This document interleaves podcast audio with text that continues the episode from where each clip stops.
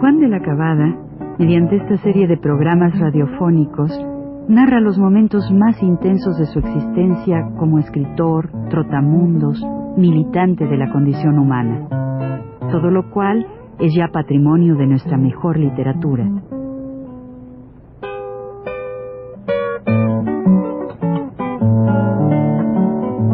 Con ustedes, Juan de la Cabada. Buenas tardes. Vamos a seguir este, este cuento de la maleta. Pues llevaba yo en la maleta todos esos papeles cuando me saltó la policía y no encontró, claro, está al hombre, al hombre del baúl porque no estaba en mi maleta. Estaba, quizá, pero estaba escrito, no estaba, no estaba allí. Este. Y bueno, llegamos a mi casa y empezó la, la cosa. Seguía Pepe Bergamín fastidiándome, pidiéndome material. Como quiera que lo digas, hombre, tráelo. Y yo naturalmente que no lo llevaba, no por nada, sino porque no, no, no me da, no, no, no me acordaba, mejor dicho, no me acordaba. Estaba escribiendo entonces una cosa que se llamaba El Niño de las Diez Casas, que por allá está todavía.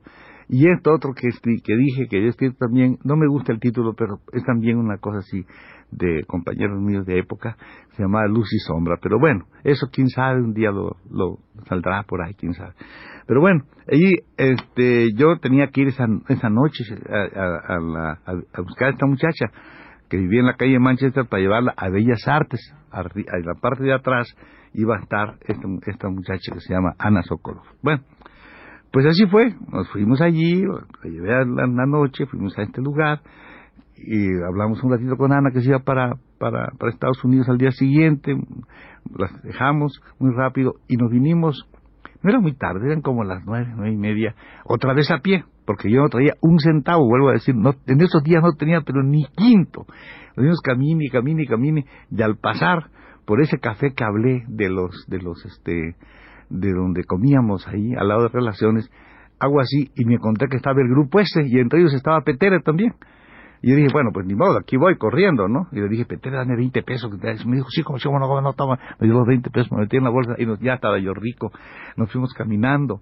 Me, le, yo me acuerdo que dije, no, no me lo des así, dámelo cambiado. Me dijo, sí, como no, me dio monedas hasta completar, porque 20 pesos, no, ¿verdad? Entonces nos fuimos caminando y al llegar a eso de, la, de donde está el Monumento a la Revolución, a mí se me ocurrió decirle, usted no ha subido aquí. Me dijo, no, vamos a subir, y nos subimos, pero cuando estábamos subiendo vinieron unos, unos de allí, unos que cuidan, mano. Los, esos salieron corriendo, ¿dónde va? ¿Dónde va? Le iba arriba, mano. yo le dije arriba y le dejé una moneda de cinco pesos, que era mucho dinero entonces. Entonces me acompañó, me llevó hasta arriba y ahí nos quedamos donde están, donde están esas figuras grandotas. Ahí nos sentamos a ver la ciudad, ¿verdad? Claro, yo no sé si a todo el mundo le puede pasar, pero esos, esos estados de ánimo así son los que hacen todo, ¿verdad? Que hacen la vida y todo. Y donde realmente se, se hay la comunicación, podríamos decir, ¿no? donde se puede expresar mejor las cosas. Y claro, de allí, de ese lugar, sentados arriba del monumento a la revolución, de allí empezó esta cosa. Empezó esto. Y empezó hasta que fuimos a su casa y que al día siguiente se tenía que ir para, para Oaxaca. Bueno, siempre pasa así. El otro día, pues claro, porque entonces no había camiones, nada de eso, ni había nada. Y que había que ir en tren ¿verdad? Tehuacán y cambiarse, o si no, a Oaxaca, pero era así, ¿verdad? La cosa. Entonces, ella se fue y yo no podía. Entonces, no podía porque además tenía que hacer, tenía que escribir eso, y no sé, y no tenía dinero. Tenía 20 pesos, no que ya tenían quedado que 10 creo. Entonces nos fuimos allá y al, al tren, que era la estación de San Lázaro, y bueno, pues ella se fue, pero estábamos en eso, pero a mí se me olvidó que estaba caminando el tren, mano y de repente empezó así, me dice, ¿está andando el tren ya? Pues yo no tuve más remedio que bajarme, ¿no? Y me tiré de ahí. Pero a ella le gustó mucho eso, así que yo estaba distraído. Y paz, que me ahí. Pero no me pasó nada, man. Nada más caí así como gato. Y ya me levanté y me fui corriendo. Y a pensar, ¿verdad? Que, pensando como que, como que, como que una cosa que acaba, ¿no? Como que sí debe ser, ¿no?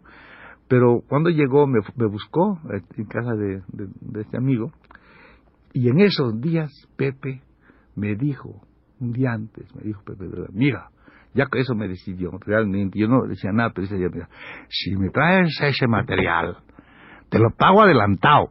Ah, entonces fue que salí, ya ese día, ese día anterior salió corriendo, y ese día llegó esta amiga. Llegó, y, me, y claro, la vi, ¿no? Y me dijo, vivo en el Hotel Colonial, vamos al Hotel Colonial, y fuimos. Pero era muchacha como yo también, un poquito de prejuicios, ¿no? Como todos tenemos. Entonces ella, lo que tenía una vergüenza horrible que yo quería que yo salía de su cuarto. Entonces yo me tuve que quedar en su cuarto. Y entonces me quedaba yo ahí y cuando iban a hacer el cuarto me metían al closet. Y cuando ya se iba la muchacha que limpiaba, entonces salía yo. Ella pedía doble de todo. Decía, tengo mucha Y como era gringa, creían que efectivamente podía ser capaz, ¿verdad?, de ser, de ser extravagante, de ser... Ella pedía doble de cosa, doble de esto, y todo lo llevaban ahí. Me acuerdo que iba ahí mucho, allí, y que claro, sería, así, uno que se llamaba este mm, Vargas McDonald iba ya a ese lugar y a veces yo lo veía pero ya no tenía ganas de que de que me bueno lógico eh, pero sí así era y así estuvimos estuvimos y yo tuve, allá escribí lo último de Pepe que fue una, yo escribí una cosa o dos, demás estaba todo publicado, yo, yo le di libro, pero ya yo estaba publicado todo. Le di nada más uno que se llama La Cantarilla, que justifica el nombre de Paseo de Mentiras, y entonces eso, y lo escribí allí, y todas esas cosas, y ya me salí. Como me dio la lana, inmediatamente nos fuimos a vivir a, una cosa que es número 10 de la calle de la Reforma. Número 10 de la calle de la Reforma. 10. Está al lado de... Ahí, ahí está plural, ¿verdad? Al ladito. Bueno, en ese tiempo era la lucha de, de este hombre que se llamaba... ¿Cómo se llamaba este? Almazán Almazán contra este otro, ¿cómo se llama el mucho? Este que se persignaba, Manuel Ávila Camacho, este, Almazán Ávila Camacho. Entonces era la, era la época esa, ¿no? El señor que dijo que era creyente. Bueno, entonces, este, y ahí estaba, ahí mismo, yo no sabía eso, estaba el, el movimiento este de los almazanistas, era el lugar donde, donde se reunían, el número 10, ¿verdad? Ahí en la reforma. Bueno, Peter y yo, este, ah, Peter tenía una, una muchacha que se llamaba Virginia, también, también gringa. Entonces nos juntamos las dos fuerzas gringas y las dos fuerzas, este, digamos, eh, hispánicas, bueno, aunque, aunque sea yo mexicano, pues somos hispánicos. Entonces las fuerzas hispánicas se formaron también allí y los dos nos fuimos a vivir allá arriba y cogimos un cuarto muy bueno, una, bueno, llenísimo, ¿no? Un departamento, ¿qué te pasa? Precioso, mano con todo, con este vejilla, con todo, todo amueblado, mando, precioso. Bueno, ahí cogimos los dos esa cosa para y pero un día no estaban las muchachas y nosotros vinimos y compramos el pan porque ahí se hacía la comida y todo. Compramos el pan nosotros, ¿verdad? Teníamos en bolsas el pan, pero abajo había un individuo que es de allá de el pistolero era pistolero de este de de, de, de, los um, alemán de los almazanes. Este y entonces este ahí tenían ellos abajo tenían los almazán una una cosa de, aviones de Acapulco porque son de Guerrero no de Acapulco tenían sus servicios de Acapulco. Bueno el Barriguilla era un muchacho así gordito este de allá de de, de, San, de San Andrés Tustla, ¿verdad? Lo veía mucho en el Café París, muy divertido el muchacho, bueno, pero nos vio y entonces a él, él seguramente dijo, aquí está lo bueno, ¿no? Entramos allí y, y esperábamos arriba que, que, que, que, que las muchachas. Y de repente empezó un jaleo abajo, mano que ta, ta, ta, puertas, ta, ta, iban los gordos, esos sombreros, los guaruras todos, los guaruras se movían de un lado para otro, puro guarura se movía por acá, por allá, por allá, por allá, y salían y salían y bla, bla, bla, y nosotros mirando todo, hasta que llegaron las chicas y ya nos fuimos, todos para arriba con las muchachas, y muy bien, pero al día siguiente, yo no sé por qué, este, de, de, ah, para esto mi amiga, mi amiga me decía así, este, oh, dice, pues, tú son, pueden ser reaccionarios, pero buenas gentes, buenas gentes. ella la me cuenta, ella la me cuenta que que, que, le han quitado sus tierras, esa cosa que se quedan. Le decía, pero ¿qué te lo dicen a ti? ¿Creen que tú lo vas a solucionar? Porque cada, cada mexicano de esas es tan estúpida que creen que cualquier día le va a solucionar sus problemas de que le quitan tierra. Yo, yo que, que, que vas a... Y así estábamos, ¿no? Le decía, no, hombre, no. Pero era en serio que esta gente al día siguiente que yo le dije, oye, usted le dije, yo, este, yo ya veía que estaba muy caro y había conseguido yo un departamento que me costaba entonces 135 pesos, me costaba ese departamento en Manchester 8, donde ella vivió antes, ¿verdad? Ahí 135 pesos. Y aquí era más caro. Entonces le dije yo a ella, a la señorita, señorita, me quiero cambiar. Decirle esa palabra cambiar y la señorita la, la alemanista, la, la alemanista, ¿cómo se llama? Almazanista, sí, como no, me dijo tal y cual, pero sabes, hay un inconveniente que yo he roto algunas este, cosas de la, de, la, de, la, de, la, de la vajilla. No se preocupe usted por nada, no yo, usted se cambia. Dice, pero, no, no, no, aquí le ponemos el coche, enseguida, todo, todo solucionado. Pero le debo a usted unos días. No, no, no lo pague, no lo pague, no se preocupe. Váyase usted, no tenga cuidado, me hacía así, no tenga cuidado, váyase. Y me fui. Bueno, yo me fui, ¿no? Pero en estos, en estos hoteleros los hoteleros tienen una relación, no sé si saben ustedes, una relación así.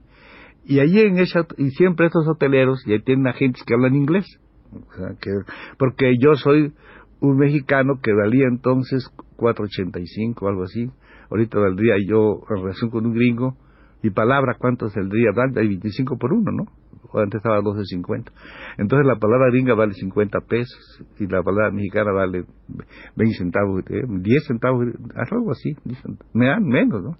Bueno, por eso entonces cuando ya me fui yo a la casa, de repente estaba yo en el cuarto y entró este cuate y, y, le, y lo conocía ella y entró Leonora, mucho gusto, se sentaron y entonces yo estaba oyendo la conversación en inglés que le decía, oh, Leonora, le dice, ten mucho cuidado de la gente con quien andas. ¿Por qué? Dijo, porque sí, no sabes lo que, lo que pasó. Dijo, no, pues ahora que fui allí a preguntar, me dijeron que, se habían, que ustedes se habían ido. La señora estaba muy contenta, porque tú tienes un amigo, un amigo, que tiene otro amigo, que es un refugiado, y los dos fueron y el un día que iba a haber una reunión, llevaron bombas, el pan, bombas, dice, y pues se formó un escándalo allá, dice, terrible. Y ese amigo tuyo, ten mucho cuidado, porque ese es comunista, y, sabes que ha estado preso, lo andan buscando siempre. Dice, ten mucho cuidado porque, porque así es. Bueno, la otra se sonrió, dijo, así no sabía yo. Bueno, pero yo como lo oí, nos hemos dado una risa porque nos, nos ahorró mucho dinero. Con eso nos ahorró mucho dinero, pero Barriguilla, que era el que yo digo que creo que lo hizo, de haberle dicho a estos, ¿no? De haberle dicho, este, pues sí, aquí entraron un, refugiado y un mexicano, porque está amigo mío de allá, pero por sacar la lana, contó la historia fabulosa de que íbamos a poner bombas allá y todo contra, contra Almazán claro que éramos almacenistas, éramos contrarios a él, pero no importa. Entonces, nos, nos ahorró mucho dinero a mí, porque yo me salí muy bien. Entonces ya ven ustedes cómo a veces esta, le quieren hacer a usted, bueno, alguna cosa y siempre sale bien. A mí me siempre me ha pasado así, le quieren hacer el mal y de repente me sale bien, fíjate, ya me salió bien eso. Seguiremos después platicando cómo no hay mal que no venga. Ándale.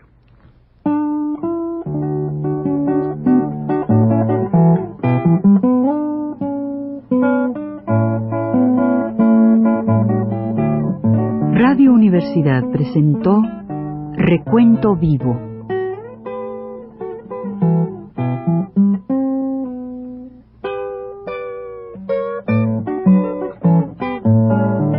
Mis décadas por Juan de la Cabada.